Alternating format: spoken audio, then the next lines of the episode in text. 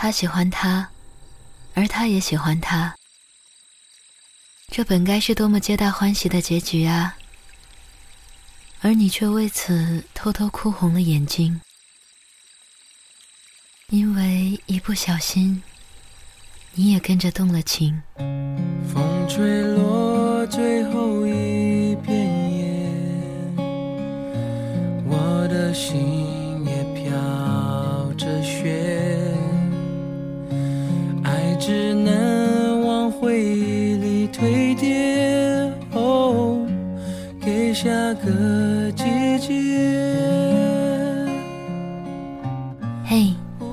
今天的你过得还好吗？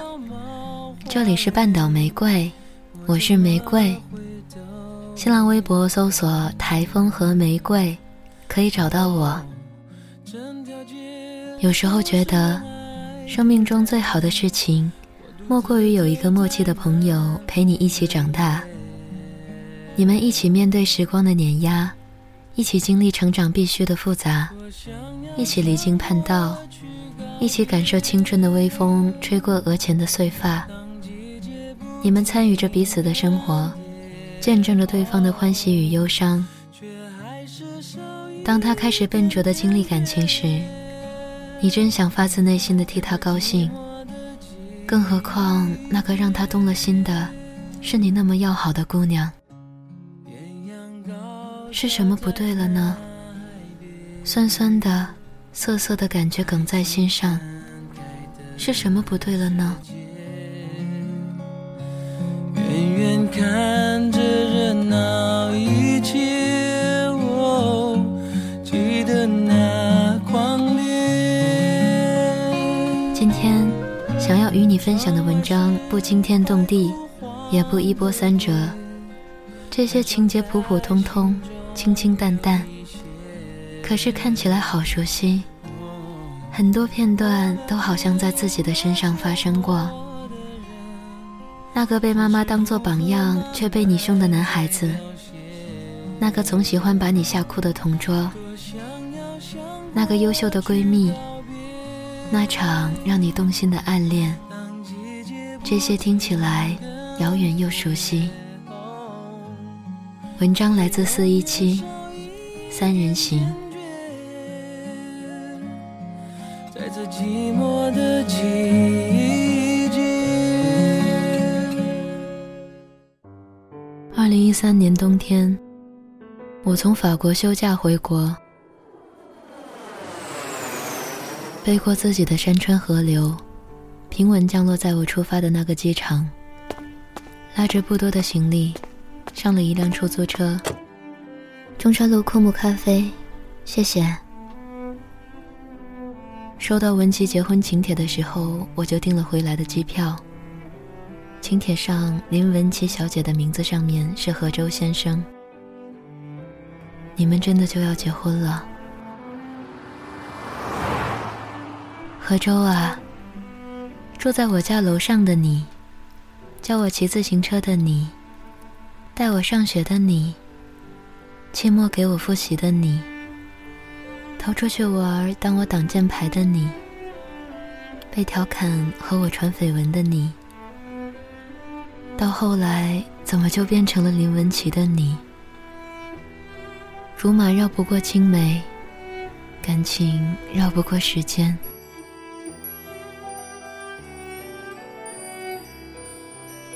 你就是从小到大我妈嘴里的别人家的小孩儿。自从我五岁搬到这个小区以后，我就知道，楼上住着一个叫周周的怪物。你乖巧懂事，什么都会。我坐在阳台画画的时候，总是可以看到你在楼下骑车。旁边的阿姨都夸你。我把新买的蜡笔扔下去，却没有砸中你。你的车轮把蜡笔碾碎，我在阳台上哭了。恶人先告状的说你故意弄坏了我的蜡笔。你第一次被你妈妈在外面骂了一顿。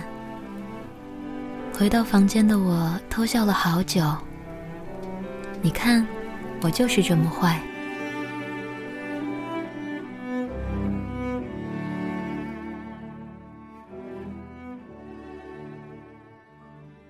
你是不记仇的。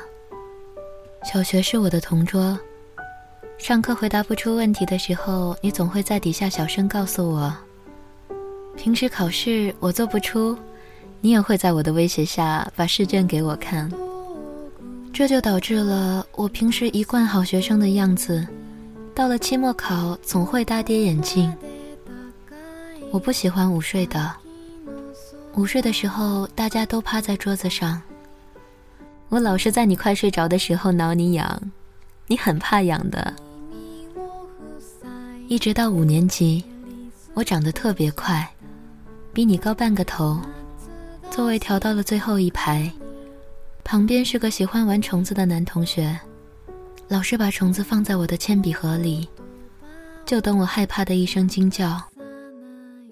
作为班长的你和他打了一架，我在教室外面跳皮筋。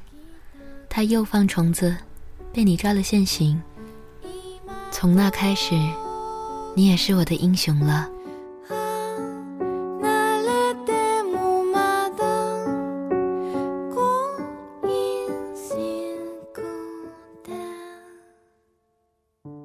我们的初中离家比较远，我学不会自行车，爸爸不接送我的时候，我就蹭你的自行车。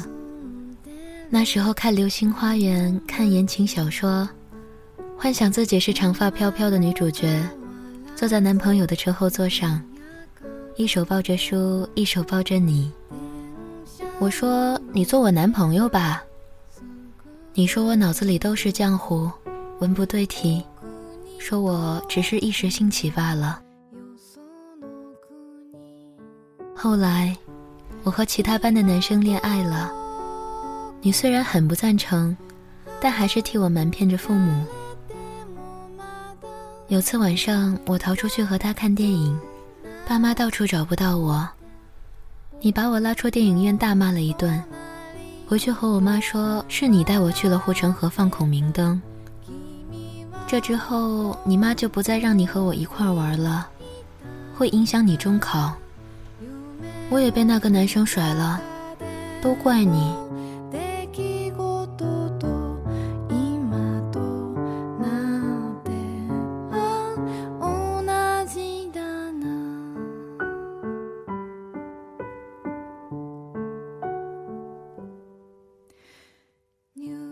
下了出租车，看这家好几次何周发在朋友圈的他开的咖啡店。欧式风格的建筑和隔壁的旧照相馆截然不同。进门，服务员用法语说着“欢迎光临”，让我有点惊讶。何周不在，我靠窗而坐，我也不知道为什么一下飞机就要来这里。或许以为。这里就可以见到他吧。墙上好多相框，里面都是文琪或何周。照片里的他们好甜蜜，依偎着看日出的他们，迪士尼乐园的他们，还有我最想去的海边的他们。服务员很有意思，说老板即将结婚。送给每位愿意写句祝福的顾客一支咖啡杯。我的心情莫名阴沉，刷刷写下几笔，拉起行李离开。还是回家吧。高二的时候搬出了有回忆的小区，搬到冷漠的高层。好像也就是那之后，我与何周的关系就开始没那么亲了。日を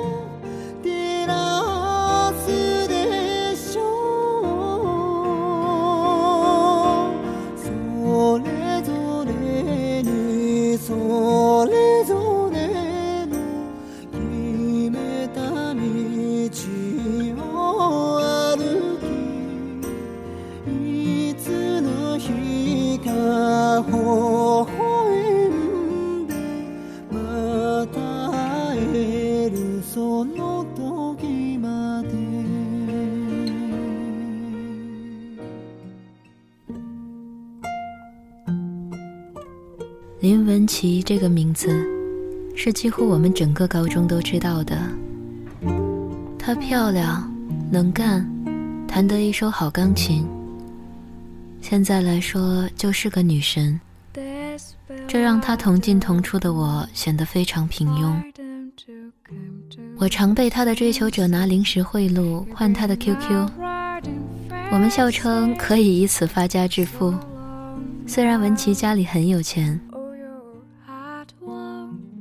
高一快结束的那个初夏，我跟风的请大家吃饭、唱歌、过生日，就是高中的一些同学，还有我每个生日从不缺席的何周。文琪唱了一首《会呼吸的痛》，何周看得两眼直勾勾，我第一次心里有点酸酸的。何周和我回去的时候问我他叫什么。我故意没告诉他。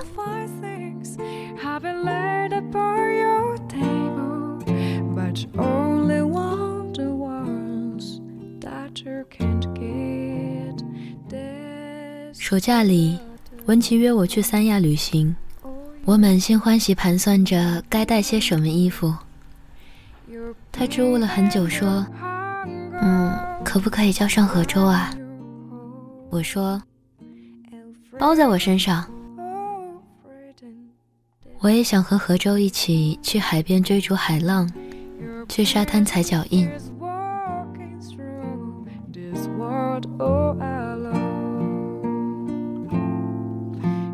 上课时总开小差，和文琪传小纸条。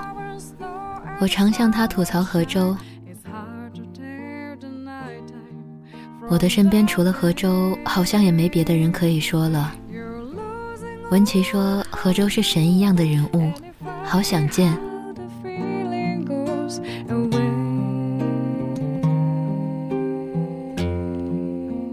三人行的三亚游，何周负责拍美美的照，我和文琪负责暖暖的笑。那时我有我的男闺蜜和女闺蜜，那是我最好的夏天。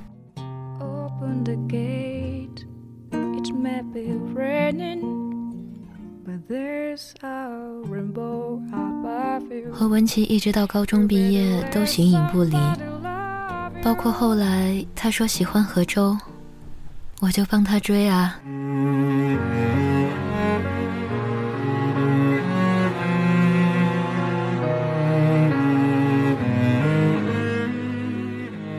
学他去了河州去的城市，而我留在省内念书。我们节假日必聚，我也去过他的城市看他。我们汇报彼此的生活，听他说河州有了女朋友，我的心跳和他一起漏了好几拍。我听他哭，安慰他别哭，然后跟着他一起哭。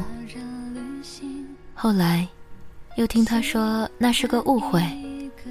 我们就一起在电话里笑，我大言不惭地说：“我就知道他小子不敢瞒着我谈恋爱。”我怂恿他去告白，他就真的去了。在他晚上打电话告诉我之前，我就看到何周发了一条两个人拉着手的照片，配的字是“最后的决定”。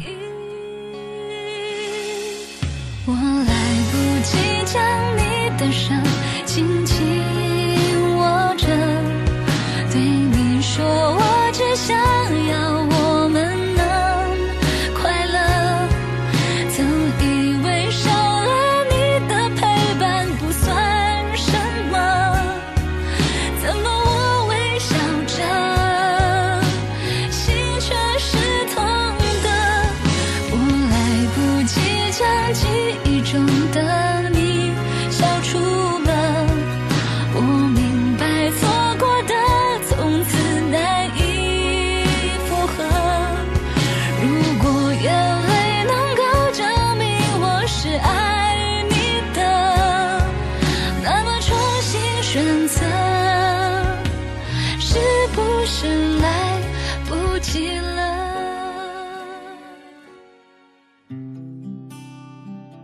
一年没回国了，爸妈说我没心没肺。饭桌上，妈妈老是说谁家的谁谁结婚了，哪个阿姨去年就抱孙子了。我只能尴尬地说：“是吗？很好啊。”二零一三年，我二十六岁，出国五年。文琪和周在一起的那个大二结束后，我就参加了学校的交流访会，去了里昂，和一群全国各地的法语专业学生一起。里昂没有巴黎那么著名，也没有像马赛一样治安差，去散心学习足够了。周末去学校对面的咖啡馆兼职，没有人认识的环境里，我好像可以重新活一次。奔着高额奖金，我参加了法国大学生设计大赛。海浪对接被主办方因别具匠心评上了一等奖。幸运总是轮流转，也因为这样，我才有机会到现在的公司工作。访学期结束后，我没有回国，住在员工宿舍，过着国内朋友无比羡慕但冷暖自知的日子。后来，我的微博认证成了法国某公司的珠宝设计师。我好虚荣，好想让他们知道我过得有多好。可是微博发的就少了，因为我除了日复一日在格子间工作，没有其他生活。反正我身边人从来就不多。晚上，文琪来电话，让我陪她试婚纱，还有我的伴娘装。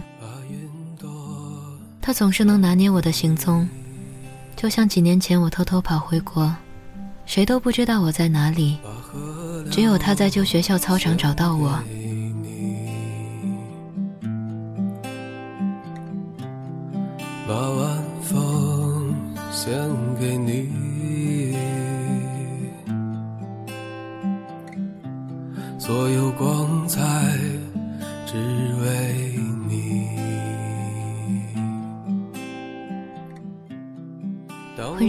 漂亮，所有女生都无法拒绝这洁白的纱裙吧？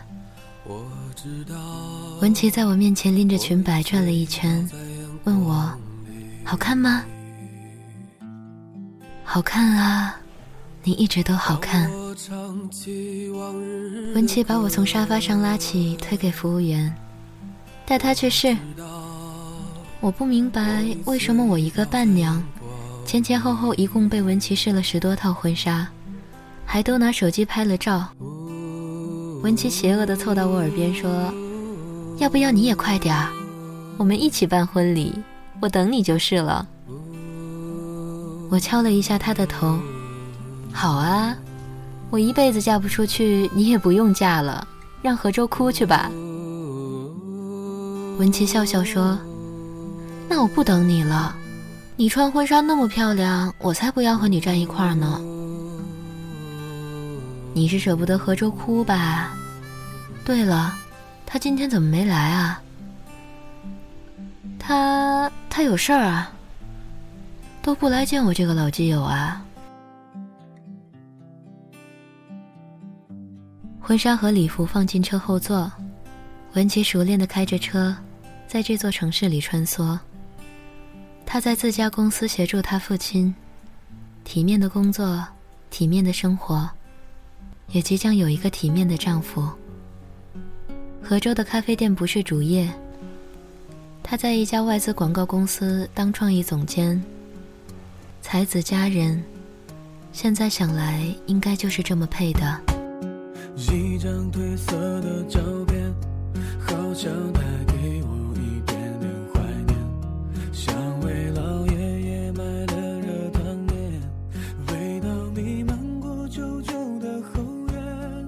我们在库木喝下午茶，门口的服务员还是用法语说着欢迎光临。我问文琪为什么他们说法语，文琪说何周去过一趟法国，大概受了点影响吧。可是我怎么不知道何周来过法国？来了为什么没来找我呢？服务员给我们端来咖啡的时候对我说：“原来你是文琪小姐的朋友啊，上次送的咖啡杯你没有带走，我去给你拿。”文琪好奇地看着我，我低头想说：“你认错人了。”文琪扑哧笑着说：“你这么心急就来过这里了啊？”我尴尬挤出一个笑，他拉着我去吧台旁边的小黑板上。来来来，哪个是你写的祝福啊？我找找。我满脸黑线，看着自己写的那张潦草的像在发脾气的新婚快乐。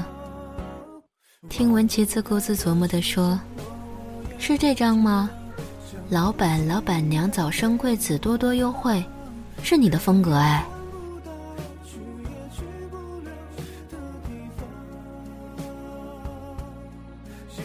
我不解的是。明明我在法国工作的第一年，文琪就已经和何周分手了，联系没那么频繁，就没有汇报近况，回国小聚也只说甜不诉苦。明明我和何周聊天的时候，看他发过来的截图里，手机背景是我啊，所以我以为我还是有机会的，所以我以为我一直不敢直视的问题，其实答案就是我喜欢何周。从小到大，一直一直，所以我身边除了他，容不下别人。所以我离开他，就像生命重来了一遍。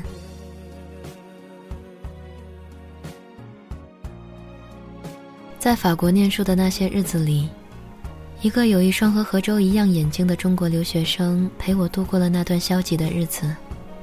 我们一起在索恩河畔看斑驳古老的圣让首席大教堂，去富尔维耶尔山丘上看圣母院。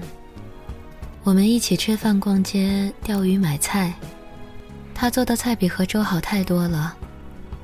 我们牵手拥抱，一切似乎水到渠成。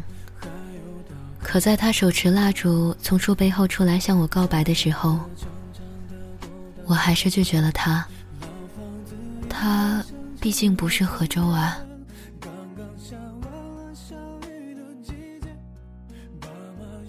一定有很多人和我一样纠结，一样犯错。明明喜欢着一个人，却选择逃避；明明不愿意看到闺蜜和他幸福快乐，却怂恿起哄，直到错到不能再错，一个人痛哭流涕。回国后的一个星期里，我都没有见到何周，他一定在为婚礼忙前忙后。那天在超市买完零食，碰到在结账的他，我叫了他一声，他帮我买下了零食，我还不要脸的又多拿了两块巧克力，和以前一样自然。他说：“走吧，跟我去打一场球。”我的篮球也是何周教的，总觉得是他把我宠出了坏脾气，练成了女汉子。我们去了初中的篮球场，太久没碰球，我已经很生疏了。后来我们坐在水泥地上，他说：“你在这个地方给我送过水。”我说：“那是班级篮球赛。”我是后勤，没办法。他笑。我以为你不记得了呢。我怎么会不记得呢？这里是只有我和你的地方啊，没有文琪。我问他，文琪说你到过法国，怎么没有来找我啊？他说，找过啊，不过呢，看到你和另外一个留学生在约会。就没有好意思打扰了。我脑子嗡的一下，不是约会。你除了我和文琪，和哪个同学那么亲密过？别解释了，我懂你的。何周笑着摸我的头，我一时语塞。你那么懂我，为什么还是不懂我？二零一四年一月，文琪的婚礼照常进行。我陪文琪化妆打扮，等着新郎来抢新娘。文琪美得让我既惊讶又羡慕。不过那天，让我最惊讶的是，新郎竟然不是何周。新郎是他大学室友，他是伴郎。婚礼上，文琪把捧花给了我，说了一段好长的祝福给我，而我只记得他说。我希望，亲爱的你不要让我等你的婚礼太久。那天试婚纱的照片，我都发给了今天的伴郎。他说很漂亮，他想让你为他穿上。今天这里其实有两对，我的伴郎和伴娘，他们认识二十年，互相喜欢，却没有人先开口。我也是因为他们才遇到自己的幸福，拿了我的捧花。你们怎么可以不幸福呢？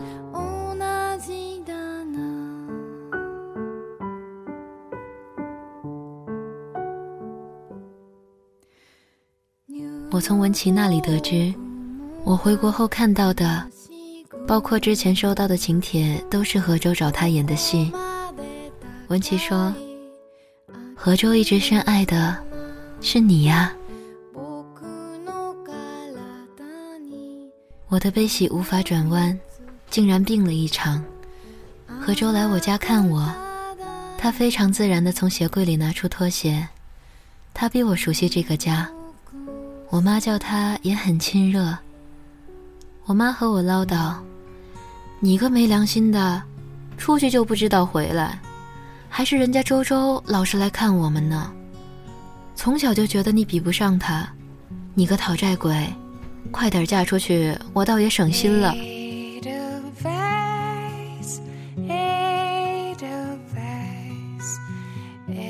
我笑得快把药喷出来，说：“妈，他那么大了，还叫他周周啊？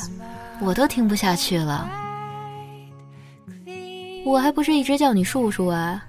以后就得叫你黎叔。我去买菜，周周今天在这吃晚饭。”妈妈关门就出去了。婚礼之后，我和何周都没提起那个话题，所以他说：“打游戏吧。”晚饭的时候，何周给我夹菜，爸妈在一旁偷笑。是啊，以前是妈妈给我夹菜，现在该你了。年后，我毅然去了法国。递了辞呈，打包了行李。临走前路过打工过的咖啡店，居然和枯木惊人的像。那是刚到法国两年里最喜欢的地方。而何周真的是来找过我的。除夕的那天深夜，我收到何周的邮件。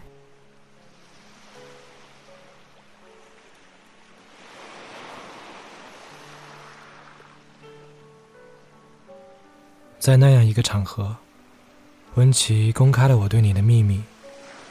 你要是不接受我，我一定会丢死人的。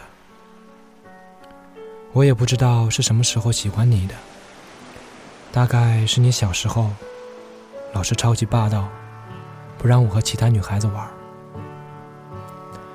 我也习惯了身边只有你的日子。一开始对你好，只是因为。我弄坏过你的蜡笔，后来就习惯对你好了。习惯真的很扎人，所以你离开我，我就会难受，会疼。你是一个倔强又胆小的姑娘，至少我是这么觉得。你第一次说让我做你男朋友。我脑子一片空白。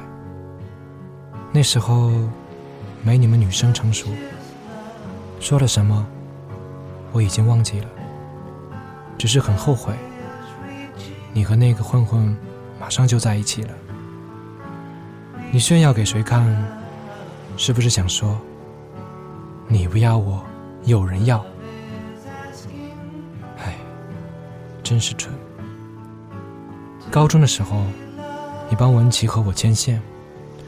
那个时候，你脾气特别暴躁，阴晴不定。我从来没有和文琪一起过。那天他告白，而我坦白我喜欢你的事，他也和我室友看对了眼。我们瞒着你，是想刺激你。谁知，你被刺激的去了法国，真是蠢。我第一次去找你，你坐在留学生的自行车上，笑得那么开心。我吃醋，和你聊天，你总是嬉皮笑脸。但我知道你过得不开心，你很少回来，回来也很少见我。文琪应该和你说，我们分手了吧？那时候不想骗你了，想你能回来，可你只会逃避，真是蠢。我第二次去找你，你在咖啡店打工，你笑得挺惬意。我开的那家枯木，就是拷贝他的。枯木，音译枯木，树离开了，这里只有枯木。你写的祝福我看到了，那么潦草。当时你一定不高兴。去年帮室友向文琪求婚成功，他们就帮我策划了这么一出。都怪我，也是懦弱胆小。但这次。我先跨出了这一步。你设计的海浪对戒，我已经做成成品了。我爱你，嫁给我。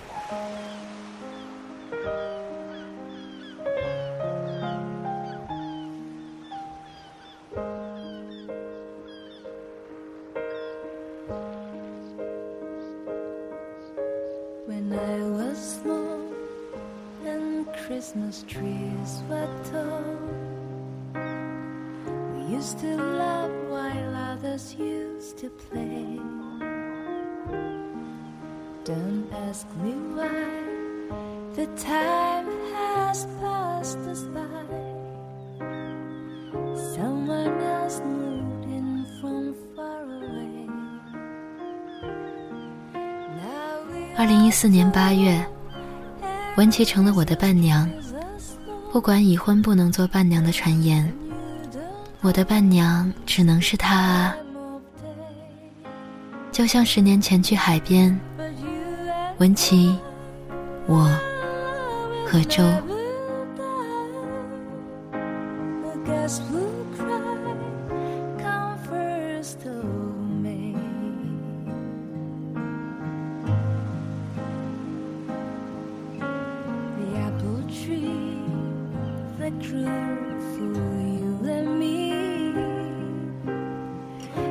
watch the apples falling